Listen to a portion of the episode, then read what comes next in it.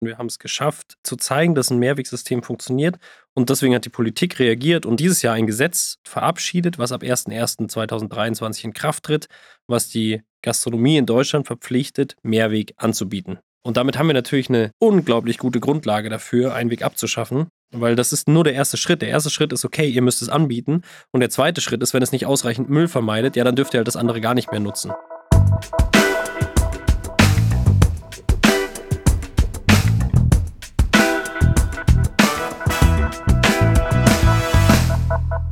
Hi und herzlich willkommen bei Network, dem Podcast von LinkedIn.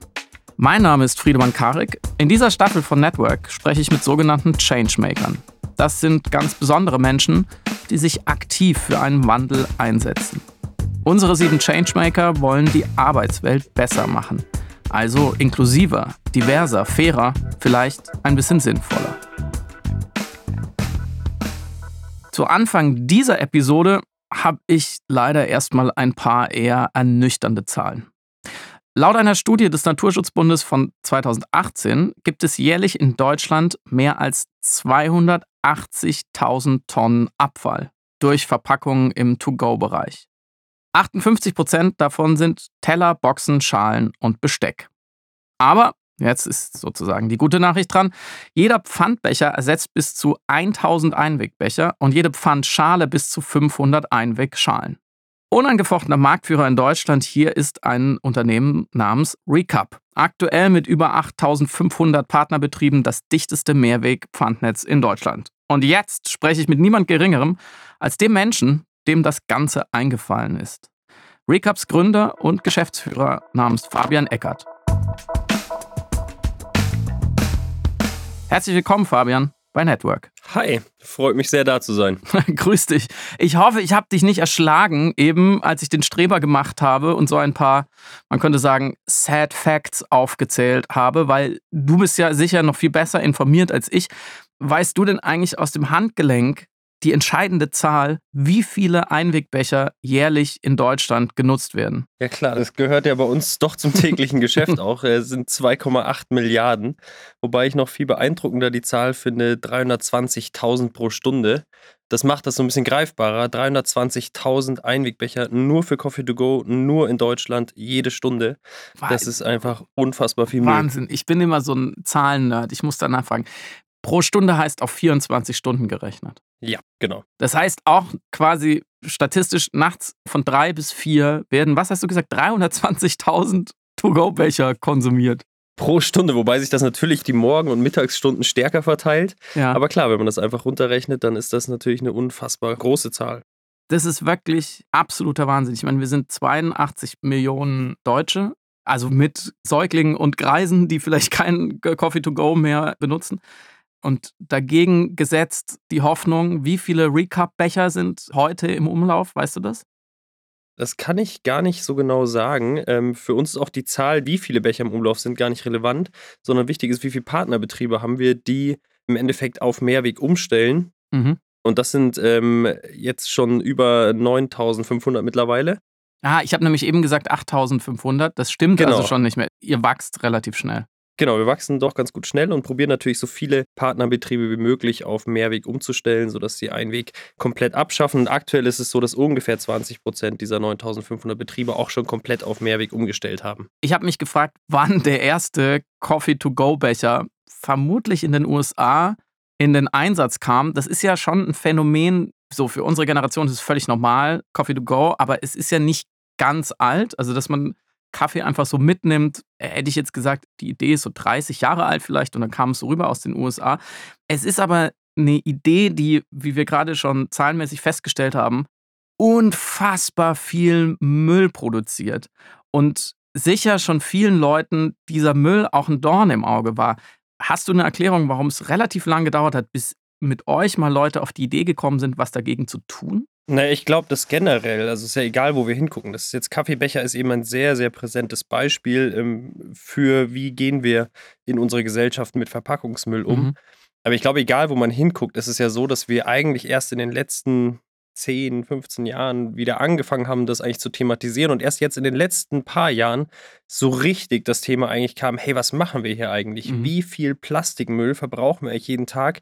Ob das jetzt der Kaffee oder das Essen zum Mitnehmen ist für irgendwie 10, 15 Minuten ähm, Genuss in Anführungszeichen produziere ich einen Becher, den ich am besten noch irgendwie äh, Bäume hier fällen, nach Fernostschiffen, dort einen Becher produzieren, mit Plastik beschichten, zurückschicken und dann 15 Minuten Kaffee draus trinken. Ähm, glaube einfach, dass die letzten Jahre einfach erst überhaupt die Mentalität zurückgebracht haben, zu sagen, hey, das geht so eigentlich nicht mehr weiter. Und vor, wie du gerade gesagt hast, 30 Jahren oder auch 20 Jahren oder 2000ern, als es dann auch rüberkam nach Europa, das einfach halt, wie das so ist mit Trends. Ne? Die entwickeln sich, die Menschen machen mit und denken erstmal vielleicht auch noch nicht so stark darüber nach, was für einen negativen Impact sie eigentlich vielleicht damit erzeugen. Weißt du denn, wann der erste To-Go-Becher im Einsatz war? Ungefähr. Nee. Aber das ist eine sehr spannende Frage, sollte ich mal nachgucken. Müsste man nachgucken, ne? Weil man sah ihn dann auf einmal auch in vielen Filmen und fand es auch irgendwie cool. Also gerade bei so Ja. großen Kaffeemarken, das war irgendwie so ein urbaner Lifestyle, so die Yuppies oder Young Professionals in der Stadt, die keine Zeit hatten, sich hinzusetzen. Also am Vielleicht, Anfang vielleicht können wir probieren herauszufinden, wann der letzte To-Go-Becher über den Tresen geht. Das fände ich besser. äh, 2022, dachte ich. Ja, bin ich dafür. Ist es auch einfach ein Problem, dass wir bei Konsum erstmal nur die Vorteile sehen und den Komfort und uns dann viel zu spät fragen, was wir damit eigentlich kaputt machen? Bestimmt. Wir leben ja in einer Generation, in der wir eigentlich alles haben. Ne? Mhm. Also jetzt in Deutschland. Wir haben alles, was wir brauchen. Wir sind sehr verwöhnt, was eben auch solche Themen betrifft, gerade in den Großstädten. Warum sind wir so blind dafür, wenn was Neues auf den Markt kommt, was irgendwie cool ist oder bequem, erstmal darauf zu schauen, was es auch kaputt macht? Ich glaube, das ist einfach wirklich eine Aufklärungsfrage. Also ich habe in der Schule nicht gelernt, äh, was die Käseverpackung aus dem Kühlfach oder Mhm. die Essensverpackung, wenn ich mir mittags was zu essen hole, ähm, was die eigentlich verursacht, sondern ich habe gelernt, ich nehme das mit und schmeiße in den nächsten Mülleimer. Und ähm, glaube einfach, dass das schon ein Bildungsthema natürlich auch ist, von vornherein so aufzuklären, dass alles, was wir benutzen, im Endeffekt auch irgendwie wieder in diesen Kreislauf zurück muss. Ja, das ist super interessant, der Punkt, weil du es ja eben auch schon ganz kurz, aber glaube ich sehr kompetent angerissen hast. Wo kommt dieser Becher, der ja für mich als Endkonsument erstmal relativ harmlos ist, ist halt so ein Gegenstand des täglichen Konsums, über den ich mir keine Gedanken mache. Wo kommt der her? Was hat der für eine Reise hinter sich? Und was für Ressourcen stecken da drin und warum ist es so problematisch? Ja, also es gibt natürlich ganz unterschiedliche Einwegbecher mittlerweile. Man sieht ja immer öfter biobasierte Einwegbecher, die dann nicht mit einem klassischen Kunststoff beschichtet sind, sondern mit irgendwelchen Biokunststoffen. Mhm. Aber in der Regel ist es immer ein Verbundstoff aus Papier und eben irgendwas, was das abdichtet. Ne? Weil wenn ich nur einen Papierbecher hätte und ich würde Kaffee reinkippen, da wissen wir alle, was passiert, Mhm. dann würde der Kaffee unten wieder rauskommen. Und das heißt, ich brauche immer eine Beschichtung von innen natürlich, damit äh, die Flüssigkeit drin bleibt. Und äh, das ist eigentlich auch das Problem, gerade bei To-Go-Verpackungen, dass diese Beschichtung es unglaublich schwer macht, das zu recyceln. Ne? Mhm. Ich kann diesen Becher, ich kann den zwar theoretisch in den gelben Sack schmeißen, es bringt nur nichts natürlich, weil ich diese Materialien gar nicht mehr getrennt bekomme Mhm. und sich so ein Becher einfach nicht gut recyceln lässt. Das heißt, im Regelfall, und das ist ja auch der Anwendungsfall der Einwegverpackung, ich gehe ins Café, ich laufe durch die Stadt und ich schmeiße in den nächsten Restmüll. Das heißt, es Mhm. kommt schon mal gar nicht in den Kreislauf, in dem das getrennt wird, sondern es kommt in den Restmüll und wird in der Regel verbrannt. Und in dem Moment, wo ich es verbrenne, verbrenne ich natürlich einmal die Papierressource, die drauf ist, dann ist vielleicht noch ein Druck drauf und irgendwie ein schönes Bild oder was auch immer. Ähm, dann dazu ein Plastikeinwegdeckel und ähm, dann auch noch die Plastikinnenbeschichtung vom Becher. Und äh, in Summe habe ich damit einfach ziemlich schnell ziemlich viel Material vernichtet, dafür, dass ich mir kurz einen Schluck Kaffee runterschütte. Ne? Ich muss immer solche Sachen fragen, weil ich nichts davon verstehe. Was entsteht bei dieser Verbrennung? Ist das auch umweltschädlich? Naja, im Endeffekt natürlich. Geht ja eine ganz normale Müllverbrennungsanlage oder das kommt drauf an, in welcher Kommune, das muss man auch mal betrachten. Das ist ganz unterschiedlich, Mhm. ähm, auch in Deutschland, wie Müll getrennt wird, etc. Aber gehen wir auch von dem klassischen Weg in die Müllverbrennung aus, dann wird natürlich die Müllverbrennung genutzt, um die sogenannte thermische Verwertung, um dann auch Energie herzustellen. Aber natürlich entstehen dadurch ähm, ähm, Gase etc., Dinge, die gefiltert werden. Aber es- im Endeffekt verbrenne ich das, was ich an Material habe. Und jetzt gerade zum Thema Kunststoffbeschichtung geht es ja darum, dass wir Kunststoffe, Kunststoff ist ein super Wertstoff, wenn er im Kreislauf geführt wird. Mhm. Aber es ist eine begrenzte Ressource und wenn wir die ständig verbrennen, dann ist halt irgendwann vorbei, ne? Weil Kunststoff, korrigiere mich, wenn ich falsch liege, Plastik wird auch aus Erdöl gewonnen, richtig? Genau, absolut. Also, Genau, also wie gesagt, es gibt biobasierte Kunststoffe, Mhm. aber äh, ein Großteil wird natürlich aus Erdöl gewonnen. Ich finde das wichtig, sich das mal klar zu machen, weil wir tun auch oft so, inklusive mir, als wüssten wir das alles schon, aber um sich das mal klar zu machen, was ich da für fünf Minuten in der Hand halte, wo das überhaupt herkommt. Also einerseits ne, der Plastik schlichtweg aus der Erdölförderung, wo wir uns ja, Ja. einig sind, dass wir, also viele von uns einig sind, dass wir das besser reduzieren oder sogar abstellen sollten, weil es endlich ist und umweltschädlich. Aber andererseits, du hast es auch eben schon angedeutet, das Papier war in den meisten Fällen doch mal ein Baum, oder? Absolut. Das äh, war sogar fast in allen Fällen ein Baum. Also Altpapier lässt sich sehr schwer verwenden für solche Produkte, weil die natürlich immer mit Lebensmitteln in Verbindung kommen. Ne? Mhm. Okay. Und noch dazu, letzter Punkt, das Ding reist auch noch um die Welt, zumindest in seinen Komponenten. Das heißt, es stößt auch noch CO2 aus, einfach dadurch, dass es transportiert wird. Genau. Okay. Es ist also eigentlich ein ziemlich blödes Konzept, wenn man versucht, den Planeten halbwegs zu konservieren in einem guten Zustand. Wie seid ihr dann auf die, nach dem, was wir jetzt besprochen haben, sehr naheliegende, aber doch irgendwie revolutionäre Idee gekommen, das zu beenden? Ja. Ähm, muss ich vielleicht ein kleines Stückchen weiter ausholen? Unbedingt, gerne. Ähm, genau, es gibt ja den äh, Florian auch noch, mein Mitgründer. Mhm. Ähm, wir beide hatten unabhängig voneinander die Idee. Das heißt, Florian war noch im Bachelorstudium und hat im Rahmen des Bachelorstudiums irgendeinen Wettbewerb gesehen zum Thema Nachhaltigkeit und hat sich überlegt, hm, so ein Kreislaufsystem für Mehrwegbecher, das wäre was. Und ich war in Schweden und habe da nach ein paar Jahren Arbeiten noch meinen Master in Nachhaltigkeitsmanagement gemacht Mhm. und hatte dort auch die Aufgabe, in der Uni äh, etwas nachhaltiger zu gestalten. Und ich habe das dort als Projektarbeit vorgeschlagen, unserem Professor, ähm, der das dann abgelehnt hat und gesagt hat, ach, irgendwie so ein Pfandsystem, das ist irgendwie nicht, weiß nicht, ist, ist irgendwie nicht so eine attraktive Projektarbeit. Gut, dass Und, du nicht äh, auf ihn gehört hast. Ja, aber wie das im Leben so ist, ähm, ich hätte auch nicht gedacht, dass ich mich mal mit Kaffeebechern beschäftige, aber ich bin irgendwie auf dieser Idee hängen geblieben und nach Mhm. so ein bisschen Recherche und ähm, auch diesen Zahlen, die du auch vorhin gesagt hast, die die Deutsche Umwelthilfe 2015 auch schon veröffentlicht hat, irgendwie auf dieser Idee hängen geblieben und gesagt, okay, wenn ich aus Schweden zurückkomme, ähm, dann nehme ich mir sechs Monate Zeit und probiere einfach mal das umzusetzen. Hatte keine Ahnung, auf was ich mich einlasse und Mhm. ähm, bin zurückgekommen, habe angefangen und habe eine Woche später eine Politikerin in München angerufen, Julia Post, die gesagt hat, Mensch, ich habe noch mit einem anderen telefoniert, mit einem Florian, der hat irgendwie eine ähnliche Idee, vielleicht Mhm. solltet ihr mal miteinander sprechen. Und dann haben wir uns morgens um 8 am Omnibusbahnhof getroffen. In München auf einen Coffee to Sit, weil der Florian zurück musste mit dem Bus nach Villingen-Schwenningen in die Uni Mhm. und haben uns dort hingesetzt und haben gemeinsam Kaffee getrunken, über die Idee gesprochen. Und Flo wollte eigentlich nochmal reisen nach dem Studium und so. Und irgendwie ging es dann doch recht zügig, dass wir gesagt haben, nee, komm, wir starten das jetzt, wir gucken mal, wie weit wir kommen. Und haben dann in Rosenheim damals angefangen, äh, warum Rosenheim, weil es eine kleine Stadt war, überschaubar und wir gesagt haben, okay, kommen wir irgendwie eine Connection, wir sprechen mal mit den Cafés Mhm. und probieren mal die ersten 20 davon zu überzeugen, bei so einem System mitzumachen. Und dann eigentlich diese Gedanke, also wie kamen wir dann eigentlich auf diese Idee, ist ja sehr naheliegend, gerade ähm, für uns in Deutschland. Wir alle nutzen jeden Tag Pfandsysteme eigentlich. Mhm. Also ich gehe in den Supermarkt, ich kaufe mir einen Kasten Bier, ich hinterlege Pfand, bringe den Kasten Bier zurück, bekomme mein Pfand wieder. Ne?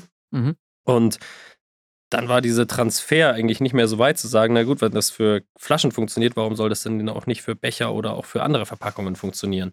Und das haben wir dann einfach ausprobiert. Also ihr habt unabhängig voneinander eine sehr ähnliche Idee gehabt und habt es nebeneinander gelegt. War das einfach, da auf einen gemeinsamen Nenner zu kommen, weil es so selbsterklärend war? Oder musstet ihr euch erstmal zusammenraufen und klären, wer jetzt recht hat? Nee, es gab ja so gesehen keinen Unterschied in der Idee, weil die Idee war immer irgendwie ein äh, Mehrwegsystem und ob das jetzt Pfand oder ein Tauschsystem ist, war alles nicht so wichtig. Also erstmal so die Idee, ich möchte dort, wo ich mir einen Kaffee kaufe, die Möglichkeit haben, einen Mehrwegbecher zu nutzen, ohne dass ich daran denken muss, meinen eigenen mitzubringen. Mhm. Das ist eigentlich so der Grundgedanke, zu sagen, da wo ich den Kaffee trinke, dort will ich einen Mehrwegbecher nutzen und ich will nicht mir morgens schon denken, aha, habe ich heute Nachmittag vielleicht Lust auf einen Kaffee, dann schleppe ich jetzt den ganzen Tag meinen Becher mit. Mhm. Und das war für uns beide eigentlich ziemlich klar, dass das der einzige logische Weg ist. Und dann gab es natürlich ganz, ganz viele Fragen zu beantworten rund um das Thema Logistik, auch um, Mhm. natürlich auch um den Preis, wie hoch muss ein Pfand für einen Becher sein, etc. Und einfach ganz, ganz viele Themen, die wir dann im Rahmen von dem Pilotprojekt in Rosenheim geklärt haben. An dieser Stelle, für alle, die euer gutes Produkt noch nicht kennen oder nicht benutzt haben, muss man vielleicht noch mal einmal kurz sagen, der Recap Pfandbecher kostet 1 Euro, wenn ich den kaufe mit meinem Kaffee und ich kann ihn natürlich wieder zurückgeben und bekomme den Euro wieder. Richtig? Richtig. Und deswegen kaufst du ihn streng genommen auch nicht, sondern genau wie bei der Pfandflasche hinterlegst du einfach nur ein Pfand. Und ähm, kannst den bei allen teilnehmenden Partnern zurückgeben. Und das ist auch nochmal das Wichtige, der Netzwerkgedanke dahinter. Also ich kann in München am Hauptbahnhof mir einen Coffee to go mitnehmen im Recap, ich kann den in Berlin am Hauptbahnhof wieder abgeben. Das ist besonders wichtig für Leute wie mich, die vielleicht unter Umständen möglicherweise zu Hause jetzt schon einen ganzen Stapel davon haben, weil sie zwar immer einen leihen, aber nicht zurückgeben. Man kann die dann irgendwann, kann man auch 10 zurückbringen, dann bekommt man 10 Euro. Das ist überhaupt gar kein Problem. Genau, und das ist auch nochmal wichtig, wenn du jetzt es vergleichst mit dem, also unsere Vision ist schon, und das ist eigentlich lustig, ne, weil viele Startups haben immer sehr fancy abgefahrene Visionen. Wir haben eine sehr einfache Vision. Mhm. Wir wollen Einweg abschaffen und das Ganze mit einem Pfandsystem, so wie wir das von der Pfandflasche erkennen. Und mhm. das ist ja auch so, dass wenn du einen Kasten Bier zu Hause hast, den bringst du halt dann zurück, wenn es gerade für dich passt. Mhm. Und das heißt auch, dass wenn du mal fünf Becher zu Hause hast, dann ist das ja kein Problem. Du musst sie halt zurückbringen. Und das ist natürlich ein wichtiger Punkt, dass je schneller sie zurückgebracht werden, desto schneller haben sie natürlich einen positiven ökologischen Impact. Mhm. Und gleichzeitig müssen wir es ja an die Bedürfnisse der Menschen anpassen, sodass das System gut und einfach funktioniert. Okay, jetzt seid ihr mit dieser Idee zwei, darf ich sagen, junge Männer, gerade frisch von der Uni sozusagen, in Rosenheim zu GastronomInnen gegangen und habt gesagt, wir wollen Einweg beenden und Mehrweg hier an den Start bringen. Wie leicht war es da, Leute zu finden, die mitmachen? Ich würde sagen, schon leicht. Ähm, Haben die auf euch gewartet? Nee, nicht auf uns gewartet, aber ich glaube, dass ich wenig auch natürlich, wenn, ne, kommen, wie du gerade gesagt hast, kommen zwei Menschen mit einer Idee an und sagen, hey, wir haben Lust, Müll zu vermeiden, hast du nicht Lust dabei zu sein, es mhm. kostet dich erstmal nichts. Ähm, das sind jetzt nicht viele, die sagen, da habe ich keine Lust drauf. Mhm. Ähm, und das heißt, am Anfang hatten wir, glaube ich, schon eine sehr gute Resonanz. So, ja, wir haben Lust, da mitzumachen, total die coole Idee. Ähm, und dann gab es schon auch äh, schwierige Phasen. Ne? Wir mussten ja auch erstmal verstehen, wie adressieren wir eigentlich den Endkunden? Also, wie kommunizieren wir das? Mhm. Wie machen wir das mit dem Material vor Ort? Wie müssen wir die Mitarbeiter schulen? Also, wir haben viel gelernt über Gastronomie, auch wie viele ähm, Gastronomie generell vielleicht ein Sektor, der eine sehr hohe Fluktuation auch hat, wo es einfach wichtig ist, einfache, schlanke Prozesse zu haben, die gut funktionieren, die gut zu verstehen sind für die Mitarbeiter. Und so haben wir ganz schnell festgestellt, dass es Partner gibt, bei denen so ein Mehrwegsystem super gut funktioniert und Partner gibt, bei denen es fast gar nicht funktioniert. Und ähm, das waren dann so die Hürden, an denen wir eigentlich auch seit Jahren jetzt einfach arbeiten. Ne? So, wie schaffen wir das in der Kommunikation so weit zu kommen, dass der Pfandbecher so selbstverständlich wird wie die Pfandflasche? Weil beim Bier fragt keiner mehr danach, ne? Wie oft habt ihr den ewigen Satz der Bedenkenträger gehört, äh, Doppelpunkt, ich zitiere, das wird sich nicht durchsetzen? Ich denke so oft wie jedes andere Startup auch. okay, ähm, beruhigend. Ja, das ist, äh, nee, ganz klar. Also wir haben viele gehört, die das belächelt haben natürlich auch mhm. und ähm, aber auch das gehört dazu. Das motiviert ja auch ein bisschen, ne? Es wäre auch langweilig, wenn jeder immer sagen würde, klasse, mach weiter so, das funktioniert. Also es funktioniert im Endeffekt nur gut durch die Kritiker auch. Das heißt, so die äh, vielleicht auch erste Skepsis ähm, hat euch eher geholfen, besser zu werden. Ja, absolut. Also das auf jeden Fall. Weil das bietet ja immer die Chance in dem Moment, wo jemand mit Kritik oder Skepsis oder wie auch immer begegnet, bietet ja auch immer die Chance, darauf einzugehen und zu fragen, was man denn besser machen kann. Und erstaunlicherweise, das Schöne ist es ja, dass viele Menschen das Interesse haben, zu helfen. Mhm. Und wir haben gerade von den Gastronomen in Rosenheim so, so viel Feedback auch bekommen, mhm. wie wir es einfach besser gestalten können, wie wir die Prozesse vereinfachen können, ähm, was ihnen wichtig ist, auch vom Preismodell her, wie funktioniert das später etc. Das waren ja alles Themen, die wir mit unseren Partnern gemeinsam entwickelt haben. Und im Endeffekt dann auch, nachdem wir die Testphase mit einem zugekauften Produkt gemacht haben, im Endeffekt, also wir haben Becher gekauft und einfach mhm. in den Umlauf gebracht. Ähm, und dann haben wir mit den Gastronomen auch gemeinsam den perfekten Pfandbecher entwickelt. Und das hört sich so banal an mhm. Äh, und es ist echt erstaunlich, wie komplex es sein kann, einen einfachen Becher zu gestalten oder zu designen. Haben wir durchaus ein paar Monate dran gesessen. Zum Becher gleich noch mehr. Ich würde gerne noch eine Sekunde am sogenannten Point of Sale bleiben, mhm. weil ich selber als Konsument stark gemerkt habe, was es für einen riesen Unterschied macht, ob jemand, der oder die mir einen Kaffee verkauft, das einfach schnell macht und mich abfertigt oder genau im richtigen Moment sagt, willst du den in einem Einwegbecher oder in einem Pfandbecher? Und ihn vielleicht noch vor mein Gesicht hält und sagt, das ist sozusagen die gute Variante. Was willst du? Entscheide dich. Willst du auf der Seite des Lichtes stehen oder auf der Seite der Dunkelheit? Und das macht echt einen extrem großen Unterschied. Auch dieser ganz kurze menschliche Kontakt, wenn dir jemand in die Augen guckt und sagt, pass auf, ich gebe dir eine ganz einfache Option. Und in der Theorie, glaube ich, ist es viel schwerer, da dann die Entscheidung zu treffen, oder? Ja, ich würde sagen, also in der Praxis ist es schwieriger, sozusagen die Menschen dazu zu bekommen oder auch die äh, Gastronomen dazu zu bekommen, genau das zu sagen, was du gerade gesagt hast. Und das ist eigentlich ein spannendes, spannend, dass du es gerade auch genau in den Worten gesagt hast: Einweg- oder Pfandbecher. Mhm. Ähm, vor drei Jahren haben wir angefangen, das äh, überall immer mit zu pitchen im Endeffekt. Ne? Mhm. Ne? Wenn wir auch im, im, zu den Gastronomen gehen, sagen wir immer, ähm, wenn du es anbietest, dann sag doch diesen Satz, Einweg- oder Pfandbecher. Und ähm, das macht natürlich einen riesen Unterschied in der Annahme, ja. Also, ihr hattet die Idee, ihr hattet den Testlauf, ihr habt gelernt, gründet man dann einfach so ein Unternehmen und sagt, hallo Welt, wir verändern dich jetzt? Oder äh, gab es da noch Zwischenstufen? Es gab wenig Zwischenstufen, ähm, dadurch, dass wir das Riesenglück hatten, viel Aufmerksamkeit zu bekommen am mhm. Anfang. Mhm. So ein Tagesblatt aus Rosenheim hat uns auf die Titelseite gebracht. Mhm. Da waren wir noch nicht mal im Markt und da stand dann nur so hier irgendwie zwei Rosenheimer, was übrigens nicht stimmt. Äh, es ist nur ein Rosenheimer, aber macht nicht, stand zwei Rosenheimer, mhm. wollen den Einwegbecher abschaffen. Und daraufhin kam dann so eine Welle an Anfragen, wirklich von, ich weiß nicht, bayerisches Fernsehen über Sat 1 und Co. Ähm, und dadurch hatten wir relativ schnell eine sehr gute Traction, wie man so schön sagt, mhm. ähm, so sehr viel Aufmerksamkeit für das Thema. Und dadurch kam dann auch eins zum anderen, dass wir gesagt haben, okay, wir sind irgendwie so, irgendwie haben wir einen Nerv getroffen, ähm, lass uns mal weitermachen. Und dann war es so, dass wir auch am 1. November 2016 gestartet sind. Und am gleichen Tag, und das wussten wir auch gar nicht, am gleichen Tag ist in Freiburg auch so ein Pfandbechersystem von der Stadt initiiert aufgebaut worden. Mhm. Und ja, und dann hat das echt einfach Fahrt bekommen und dann war klar, so, das ist ein Thema, das sich entwickelt, das ist ein Markt, der sich entwickelt. Es ist auch ein, und das ist, glaube ich, auch wichtig, ähm, der Einwegbecher und auch die Essensverpackung wird die Welt nicht retten. Mhm. So, ne, wenn wir das abschaffen. Aber es sind Produkte, die so im Mittelpunkt unserer Gesellschaft stehen, dass wir mit dem Abschaffen dieser Produkte einfach auch ganz klares Signal setzen können. Und ähm, das war einfach klar, dass der Markt sich jetzt dahin entwickelt. Die Politik hat es aufgegriffen und gesagt, oh, der Einwegbecher ist so das, das Zeichen des Bösen äh, für unser Konsumverhalten äh, in Bezug auf Müll. Und ja, und so haben wir dann gesagt, komm, wir machen weiter, wir suchen uns eine Finanzierung und haben dann einfach mal äh, angefangen. Mhm. Auch den Gedanken würde ich kurz für später nochmal festhalten, inwiefern sowas ein Dominostein sein kann oder eine Vorbildfunktion sein kann, so ein Wandel. Aber mich würde gerade noch interessieren, wie herausfordernd war das für dich oder für euch, so schnell nach der Uni zum Chef zu werden? Ich meine, wie lange ist es jetzt her, dass ihr gegründet habt? Ähm, 2016, also genau, 2000, Anfang 2017 haben wir dann die GmbH gegründet. Okay, und wie alt warst du da? Ähm, ich war 26 und der Flo 21. Und ich hatte auch schon so ein paar Jahre Berufserfahrung auf dem Buckel. Ich mhm. hatte ähm, dual studiert und der Flo übrigens auch hat auch ein duales Studium gemacht. Das heißt, wir hatten beide schon eine gewisse Arbeitserfahrung.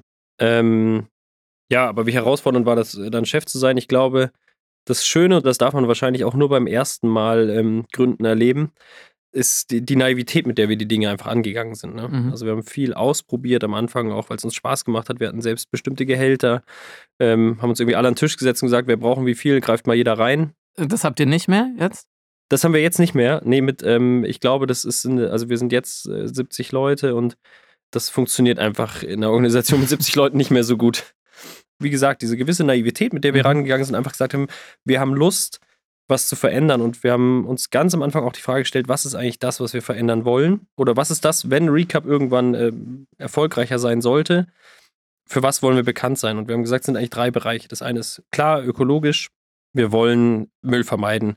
Wir wollen für nachhaltige Materialien, für ein nachhaltiges Mehrwegsystem stehen. Das zweite ist ökonomisch. Wir wollen eine For-Profit-Gesellschaft sein. Warum?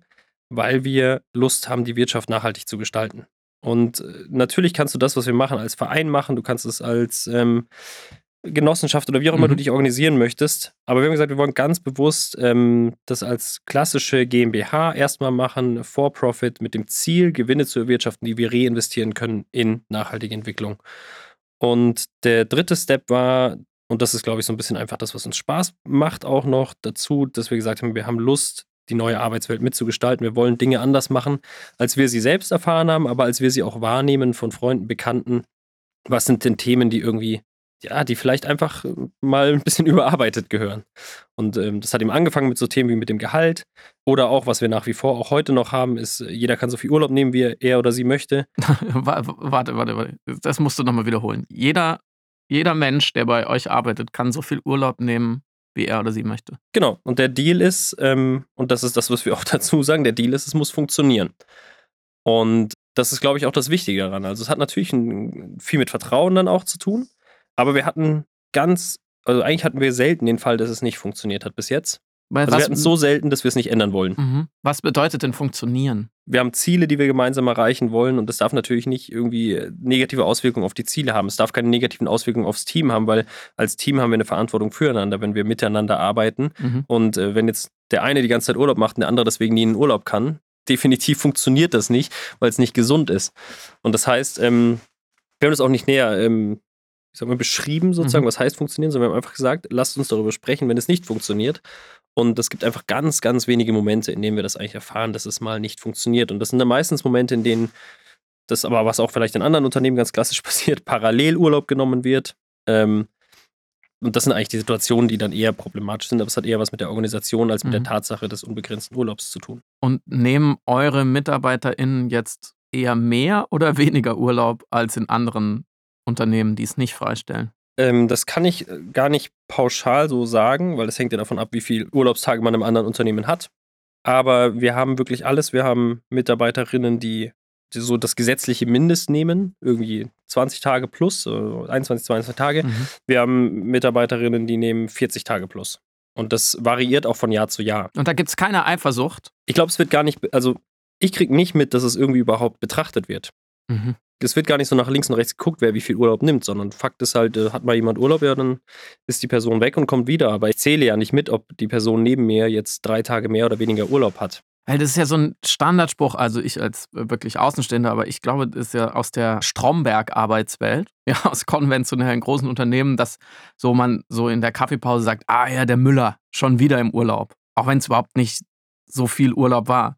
Und auf der anderen Seite ein Startup wie ihr, was diese Regeln, sagen wir mal, flexibler setzt, gibt es da nicht auch die Gefahr, dass so eine Bewegung, so eine Dynamik in eigentlich genau die andere Richtung gibt, weil alle sind motiviert, alle wollen was leisten, alle beäugen sich so ein bisschen und dadurch nehmen die Leute weniger Urlaub und arbeiten mehr und würden sich vielleicht auch weniger Gehalt auszahlen, als sie sonst eigentlich bekommen würden? Ähm, ja, zum Gehalt kann ich das ja nicht mehr so äh, jetzt nicht mehr sagen, nachdem wir das ja mittlerweile umgestellt haben. Äh, beim Urlaub ist es in der Tat so, dass wir schon auch kritisch darauf gucken, ob wir nicht eine Mindestschwelle mhm. setzen mhm. müssen, um dafür zu sorgen, dass jeder ausreichend Urlaub nimmt. Und das ist einfach der schmale Grad zwischen, wie viel Selbstverantwortung wollen wir jedem auch überlassen, in so einer Organisation zu arbeiten. Aber Fakt ist schon, natürlich ist eine Organisation mit 70 Personen nicht mehr das gleiche wie mit 10 oder 15 Personen. Und wir haben auch wir als Vorgesetzte haben ja auch eine ganz andere Verantwortung, glaube ich, mittlerweile, da auch mit drauf zu achten. Und deswegen diskutieren wir das schon. Und gleichzeitig ist es auch ein Weg, den wir uns wünschen, diese Eigenverantwortung, also da schon auch zu enablen und zu unterstützen, für sich selbst herauszufinden, wie viel ich brauche. Weil in dem Moment, in dem ich sage, es sind, keine Ahnung, 28 Tage, in dem Moment fangen ganz viele Prozesse an, die ich persönlich erlebt habe, aber nicht mag, nämlich die klassische Situation, ich möchte Freitagmittag äh, irgendwie in den Zug steigen, weil ich, keine Ahnung, meine Freundin besuchen möchte in einer anderen Stadt. Mhm. Und dann heißt es ja, dann musst du bitte einen halben Tag Urlaub einreichen. Mhm.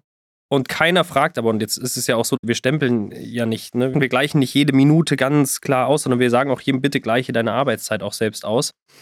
Und wenn ich dann aber anfange damit, ne, 28 Urlaubstage, so jetzt nimm bitte einen halben Tag Urlaub, damit du in den Zug steigen darfst, dann geht halt dieses Gezähle los und dann kommt irgendwann dieser Moment im Jahr, wo man sich denkt, ah Mist, ich habe nur noch vier oder fünf Tage, kann ich jetzt nochmal ein verlängertes Wochenende mit Freunden machen? Dabei ist es doch gar nicht relevant. Relevant ist, dass ich das verlängerte Wochenende mit Freunden machen kann, weil ich daraus Motivation ziehe, mit der ich zurückkomme und wieder gut arbeiten kann. Mhm. Und das ist, ähm, deswegen, da sind wir viel natürlich in der Diskussion aber für den Moment nach wie vor sehr zufrieden damit. Ja, ich wollte gerade fragen, wie ihr als Arbeitgeber da einen guten Rückkanal offen haltet für die Bedürfnisse der Leute, weil ich kann mir vorstellen, wenn man einmal anfängt, ähm, ja, Regeln neu zu deuten oder mehr Freiheit zu geben, dann hat man eine sehr große Bandbreite an Meinungen und an Charakteren einfach, die verschiedene Dinge brauchen und muss natürlich dann irgendwann, du sagst, ihr seid 70 Leute, wird es ja dann auch für dich oder für euch Gründer oder Geschäftsführer anstrengend, oder? Für alles ein Ohr zu haben. Ja, also ich glaube, dass äh, verschiedene Aspekte. Das eine ist natürlich, dass wir, wir sind ja nicht die einzigen Führungskräfte im Unternehmen, sondern wir haben eine ganze Bandbreite an C-Level, wir haben Abteilungsleitungen, wir mhm. haben teilweise noch Teams mit eigenen Teamleitungen. Und wichtig ist natürlich da, in diesem Führungsteam auch ein einheitliches Verständnis von Führung zu schaffen und von, wie wünschen wir uns dann, dass wir miteinander umgehen, sowohl innerhalb als auch zwischen den Ebenen sozusagen. Ne? Mhm. Das ist ein großes Thema, sich damit aktiv zu beschäftigen. Dafür nehmen wir uns auch einen Tag im Monat, Ähm, also immer zwischen vier und acht Stunden, je nachdem, was für ein Programm wir haben. Aber wir nehmen uns immer einen Tag im Monat, wo wir wirklich probieren, ein einheitliches Führungsbild zu zeichnen und weiterzuentwickeln. Und das kann mal das Thema Feedback sein, das kann mal das Thema Urlaubsregelung sein. Es gibt verschiedene Themen, die man da gemeinsam behandeln kann. Und das ist, glaube ich, ein wichtiger Aspekt, da einfach für zu sorgen, dass alle, die eine Verantwortung auch tragen für andere, dann gleiches Verständnis von haben, wie das funktioniert. Und der andere Luxus, den wir natürlich haben, ist, dass wir nicht ein großes Unternehmen sind, was die Regeln aufweicht, mhm. sondern wir kommen eigentlich von, also jetzt mal ganz überspitzt gesagt, wir kommen von ich tue und lasse, was ich will und wir schränken es ein Stück weiter ein. Mhm. Das heißt, natürlich setzen wir Leitplanken, natürlich müssen wir den Korridor irgendwie schaffen, in dem sich alle gemeinsam bewegen. Ein großes Team braucht Diversität und wir müssen auch dafür sorgen, dass diese diversen Bedürfnisse gleichberechtigt umgesetzt werden. Ähm, das heißt natürlich auch, dass die Personen, die vielleicht von Natur aus etwas lauter sind, nicht deswegen auch einen Vorteil haben. Ne? Mhm natürlich schaffen wir Leitplanken, aber es ist trotzdem das Bestreben nach wie vor da, Eigenverantwortung mit zu fördern. Also ich finde es sehr bewundernswert, wie konsequent ihr versucht, eine andere Art von Kultur zu schaffen.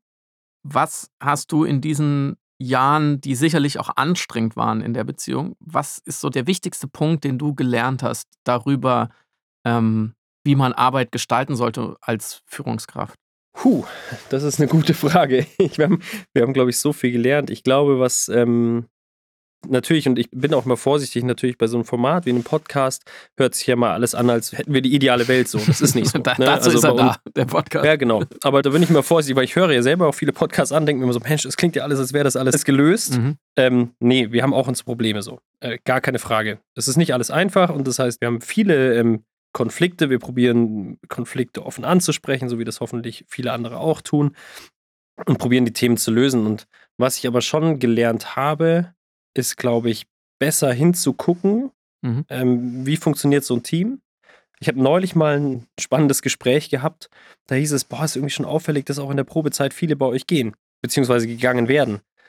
Und habe mir eigentlich gedacht, das ist eigentlich irgendwo ein Lob, weil ich glaube, wir haben verstanden, dass die Probezeit Teil des Bewerbungsprozesses ist und dass es absolut in Ordnung ist, sich innerhalb einer Probezeit zu trennen. Und das hat ja gar nicht immer was mit dem Menschen zu tun. Das kann einfach sein, dass es halt in dieser Konstellation, in dem Team einfach gerade nicht funktioniert oder nicht funktionieren soll. Und ähm, dass wir da sozusagen ähm, probieren, sehr genau hinzuschauen, passt jemand wirklich langfristig in dieses Team oder nicht. Und dann lieber durch den Schmerz gehen, sich nochmal zu trennen, als durch den Schmerz jahrelang aneinander zu hängen, obwohl es eigentlich nicht mhm. passt. Und auch die Erfahrung haben wir natürlich auch gemacht.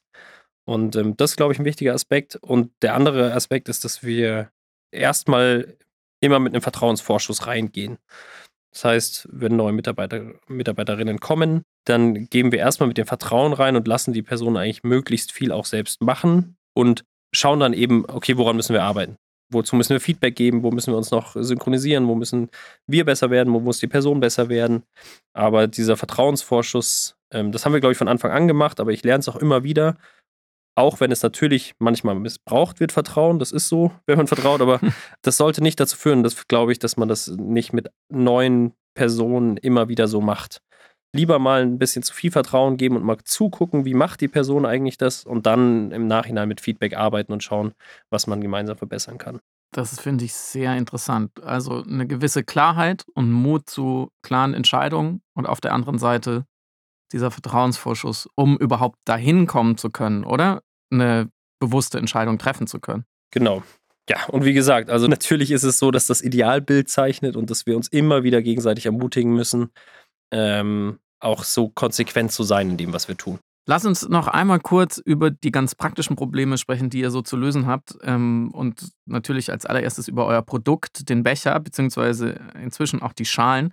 Du hast vorhin schon angedeutet, dass es komplizierter ist, als man denken könnte, den perfekten oder wenigstens nahezu perfekten To-Go-Pfandbecher zu produzieren. Was sind die größten Probleme an diesem kleinen Stück Kunststoff? ähm, fängt natürlich beim Material an. Das ist erstmal so die Frage, okay, welches Material wollen wir nutzen? Es gibt Edelstahl, es gibt Glas, es gibt Kunststoff, es gibt Papier, es gibt, also es gibt so viele Materialien. Und am Ende ist natürlich die Frage, welches Material ist für welchen Anwendungsfall das Beste. Und wir haben uns für Kunststoff entschieden, für Polypropylen. Warum? Weil wir ein Material brauchen, das leicht ist, das bruchsicher ist, das spülmaschinenfest ist, das ich relativ dünnwandig verarbeiten kann, denn dadurch kann ich die Stapelbarkeit mhm. deutlich reduzieren oder deutlich verbessern, sagen wir so. Wir haben viel Transport, das heißt, es muss eben leicht sein. Und es gibt einfach kein anderes Material, was alle diese Voraussetzungen erfüllt. Ne? Edelstahl könnte man noch dünn verarbeiten, wird aber heiß, wenn du Kaffee reinfüllst, dann verbrennst du dir die Finger. Ja, dann musst du es wieder doppelwandig machen. Dazu kommt noch, dass Edelstahl bei unglaublich hohen Temperaturen verarbeitet wird und der ökologische Vorteil deutlich später eintritt, weil du es viel, viel öfter nutzen musst. Ähm, beim PP-Becher ist es so, dass wir ungefähr zehn Nutzungen, dann sind wir ökologisch, oder ab der zehnten Nutzung sind wir ungefähr ökologisch besser als der Einwegbecher. Mhm. Und wenn wir dann nochmal 1000 Nutzungen draufpacken, dann sind das 1000 eingesparte Einwegbecher.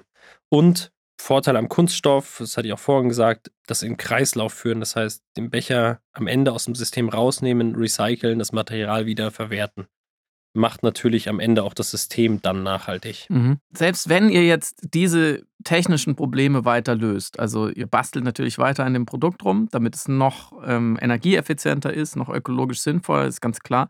Siehst du denn überhaupt wirklich die Chance auf die große Weltverbesserung? Weil du vorhin schon gesagt hast, als Startup kann man ja jetzt auch keine Revolution auslösen.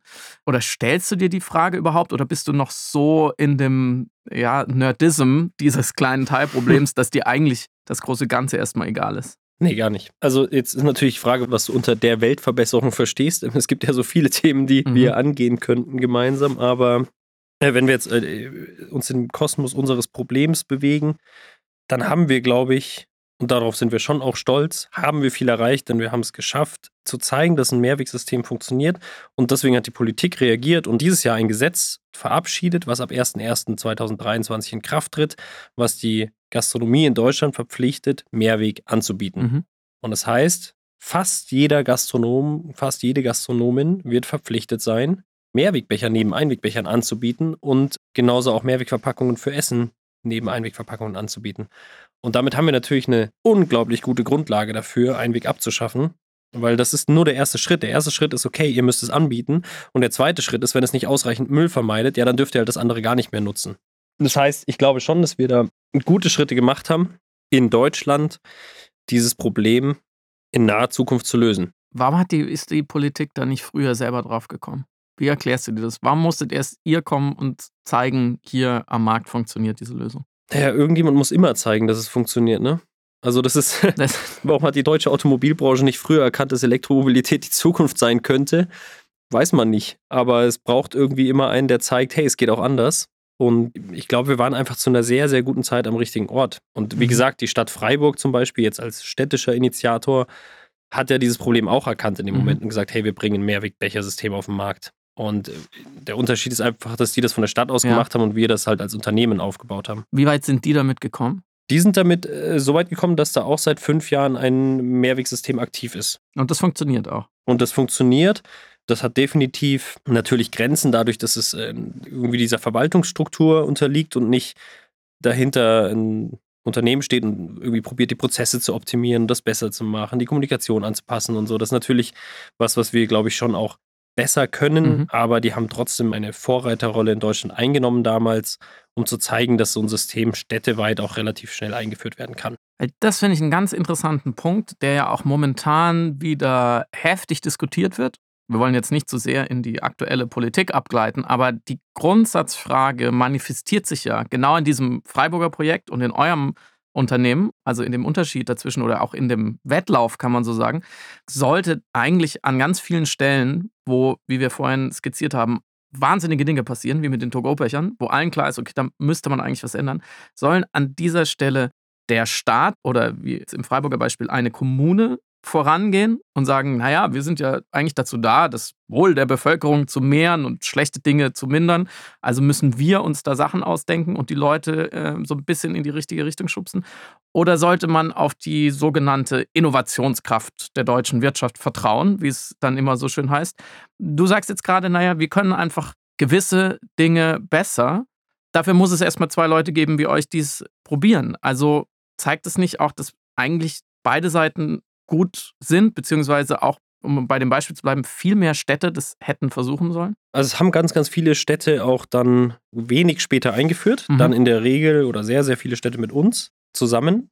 Und ich glaube, das ist auf der einen Seite, ja, wir haben eine Innovationskraft und ich bin auch fest davon überzeugt, dass die Politik besser reagieren kann, wenn sie Alternativen sieht. Mhm. Dann ist immer ganz einfach zu sagen, schafft den Einwegbecher ab. Aber wenn da keine Alternative ist, dann hast du halt deutsche Gastronomie-Szene hinter dir stehen, ne? Und das heißt, ähm, das ist natürlich schon immer ein schmaler Grad, aber ich glaube, sobald es Alternativen gibt, muss die Politik auch reagieren. Finde ich. Mhm. Meine persönliche Meinung. Und ähm, ich würde nicht nur auf die Innovationskraft vertrauen. Mhm. Ähm, damit lösen wir die Probleme nicht schnell genug, sondern wir brauchen schon auch hier wieder klare Leitplanken, klare vorgezeichnete Wege und auch Visionen. Es geht ja auch manchmal darum, Menschen mit Visionen mitzunehmen und gar nicht mit, ja doch schon auch Verbote, aber ähm, einfach klar zu zeigen, wo der Weg hingehen soll. Und das hat jetzt gerade in diesem Thema Einweg, Mehrweg, da passiert das schon sehr, sehr gut, finde ich. Und die Politik bringt sich auch immer stärker ein. Klar, man kann immer mehr fordern. Ne? Man kann auch fordern, dass die in sechs Monaten abgeschafft werden, die Einwegbecher. Mhm. Dann würde ich aber auch realistisch sagen, ich glaube nicht, dass in sechs Monaten ein Unternehmen in Deutschland existiert, was alle Einwegbecher von heute auf morgen ersetzen kann. Also auch nicht ihr. So, das sagst du in aller Bescheidenheit. Äh, auch nicht wir. Nicht in den nächsten sechs Monaten. Vielleicht in zwölf, aber ja, ähm, ja also das ist einfach, ähm, es ist ein Zusammenspiel. Ich finde es gut, wenn Politik und Wirtschaft auch ein Stück weit da zusammenarbeiten. Wir brauchen die Unterstützung, wir brauchen die Verbote der Politik, aber ähm, ich sehe uns schon auch in der Verantwortung, gute Alternativen mitzubringen. Jetzt hast du genau das Stichwort gerade genannt, worauf ich hinaus wollte, nämlich dieses Reizwort Verbot. Es wird ja immer wieder, ähm, vor allem wenn es um ökologische Themen geht, wird immer wieder diskutiert, brauchen wir mehr Verbote oder nicht? Und wenn ja, welche Verbote brauchen wir? Und damit wird ja sozusagen schon so ein bisschen Propaganda betrieben, dass ein Verbot immer schlecht wäre. Ja, da schreibt man den Leuten vor, wie sie zu leben haben. Ungeachtet der Tatsache finde ich, dass wir ja, wenn wir auf die Straße gehen, uns in einer Welt voller Verbote bewegen. Zum Beispiel darf ich nicht bei Rot über die Ampel gehen. Ich für ein relativ sinnvolles Verbot halte, sonst gäbe es Unfälle. Jetzt nach eurem Weg. Vor sechs Jahren habt ihr das Unternehmen gegründet. Es hat alles ziemlich gut funktioniert. Ihr seid gewachsen. Ähm, ihr verdient irgendwie Geld damit. Ihr habt eine Akzeptanz. Ihr habt viele Dinge gelernt. Mal abgesehen davon, dass es dein Unternehmen ist, als Bürger, und als ja, Bewohner dieses Planeten, der vielleicht möchte, dass es morgen auch noch einen Planeten gibt, wäre nicht vor viel längerer Zeit schon mehr Verbot gut gewesen, um diesen Innovationsprozess anzuschieben? Ich bin der Meinung, dass uns Verbote ganz gut tun, ähm, weil sie die Dinge klar regeln und natürlich müssen Verbote diskutiert werden aber die müssen auf einem anderen Level diskutiert werden und nicht aus der Frage, ob es sinnvoll ist, mit 180 auf der Autobahn zu fahren. Mhm. Das sind so Verbote, wo ich einfach nicht verstehe, warum wir darüber diskutieren. Äh, ein Tempolimit mit 130 würde einfach allen gut tun. Die, die jedes Jahr auf der Autobahn sterben und der ökologische Aspekt dahinter natürlich auch. Also mhm. es ist mhm. einfach, da frage ich mich auch, schränke ich damit wirklich Freiheit ein? Ähm, es ist halt extrem individuell. Ne? Ich fühle mich wohl mit Verboten und ich glaube auch, dass ich von meiner Persönlichkeit her ganz gut mich da ähm, einordnen kann.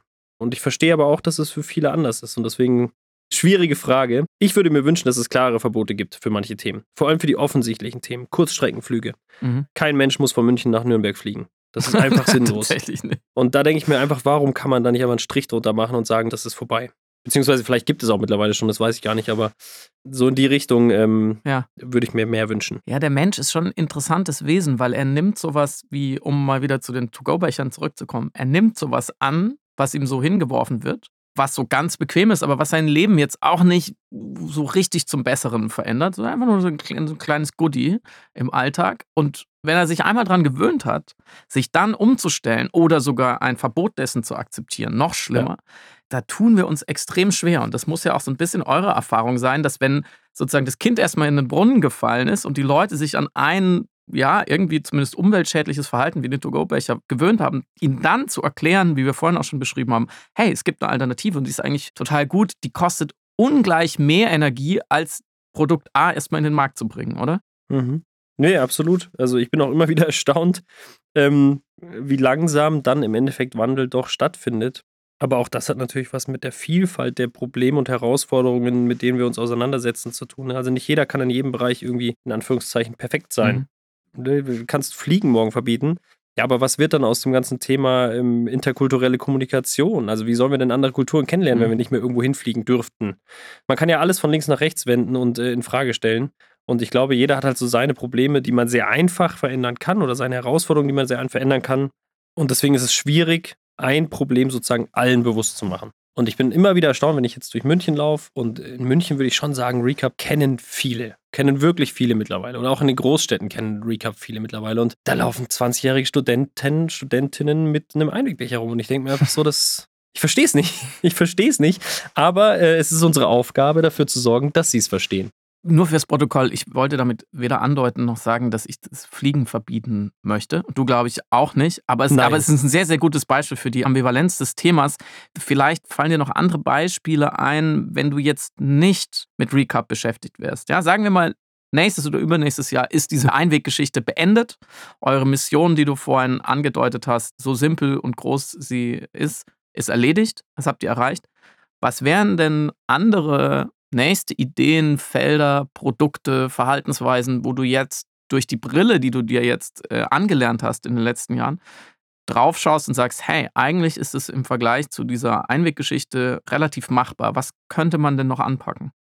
Ich bin ganz glücklich auch, dass viele Themen angegangen werden, die einen großen Hebel haben. Mhm. Ähm, Ernährung, ganz super wichtiger Punkt. Also sowohl natürlich ähm, Food Waste, ähm, also auch wie viel Essen schmeißen wir jedes Jahr weg. Also wird unnötig produziert, aber auch ähm, gibt ja immer mehr Fleischersatzprodukte, die muss man auch hinterfragen. Aber es ist so, dass ganz offensichtlich die Fleischproduktion erstmal einen unglaublich schlechten ökologischen Fußabdruck hat. Mhm. Das heißt nicht, dass wir alle darauf verzichten müssen, Fleisch zu essen vielleicht, auch wenn ich das gerne tue. Aber es heißt, dass wir damit einen sehr, sehr großen Hebel haben ähm, einfach auf eine pflanzenbasiertere Nahrung umzustellen. Auch ein einfaches Beispiel im Alltag ist, glaube ich, Kleidung. Mhm. Ist auch so ein unglaublich sinnfreies Konsumgut geworden. Und ähm, wir alle rennen irgendwie in Läden und kaufen uns alle drei Wochen ein neues T-Shirt oder weiß Gott was. Und ich finde schon, dass es immer mehr Alternativen gibt. Und ich hätte auch Lust oder finde es auch spannend, in dem Bereich irgendwie nachzudenken, was für andere Alternativen es geben könnte. Aber es gibt tolle Marken und tolle ähm, Anbieter, die irgendwie nachhaltige Kleidung produzieren. Kleidung, die für eine Langfristigkeit gemacht ist, ne, die wir auch zurückführen können, die repariert wird. Ähm, genau. Das sind mal vielleicht um zwei weitere Bereiche, die ich spannend finde, zu sagen. Und ähm, ja. Glaubst du denn, das, was ich gerade angedeutet habe, dass du als Changemaker jetzt durch deinen Weg mit Recap gewisse Kompetenzen hast oder eine Perspektive, die dich qualifizieren zum Serien-Changemaker zu werden, also dass du relativ leicht transferieren kannst, was du jetzt gelernt hast, auf den nächsten Bereich? Oder ist es dann doch zu kompliziert und jedes Produkt zu eigen? Ja, es gibt ja immer, also auch jetzt ganz unabhängig davon, ob ich ein Unternehmen gründe im nachhaltigen Fokus oder nicht. Ich glaube, dass es immer diese Frage gibt zwischen, bin ich Gründer oder bin ich Unternehmer? Möchte ich langfristig als Manager ein Unternehmen führen, weiterentwickeln etc. Oder möchte ich irgendwie was Neues machen? Mhm. Die Frage kann ich nach wie vor nicht so richtig für mich beantworten. Das, äh, das schwankt immer so im gefühlt im Drei-Monatstakt. ähm, ich habe schon Lust, das, was wir gelernt haben, in neuen Bereichen einzubringen und unterstütze auch nebenbei andere Gründerteams, ähm, jetzt einfach aus den Erfahrungen, die wir in den letzten Jahren gemacht haben, so ein paar Fehler zu vermeiden und kann mir gut vorstellen, dass auch irgendwann ein neues Produkt, eine neue Company ansteht. Und gleichzeitig finde ich es auch spannend, ein Unternehmen jetzt so weiterzuentwickeln, dass wir hoffentlich irgendwann so profitabel sind, dass wir auch dieses Kapital nutzen können, um damit neue Dinge zu machen. Ne? Also vielleicht unser Produktportfolio zu erweitern mhm. oder ähm, andere Produkte aus Recap raus ähm, zu launchen. Das kann ja alles äh, passieren in der Zukunft, aber wir werden definitiv nicht, das kann ich mit Sicherheit sagen, also wir werden nicht die nächsten 30 Jahre gerade auslaufen und nur ein Pfandsystem für Einwegbecher und Essensverpackungen betreiben. Fantastisch. Und mit diesem Versprechen würde ich sagen, endet das Gespräch auf der bestmöglichen Note. Ich wünsche äh, euch und uns allen, dass ihr Serien-Weltverbesserungsunternehmer werdet. Ähm, und bedanke mich für dieses tolle Gespräch, Fabian. Vielen Dank. Ja, ich sage vielen Dank. Es hat mir sehr viel Freude bereitet. Das war Fabian Eckert. Ihr findet ihn natürlich auf LinkedIn und sein Angebot unter recap.de. Aber jetzt zu euch. Wenn ihr eine Sache in der Arbeitswelt ändern könntet, was wäre das?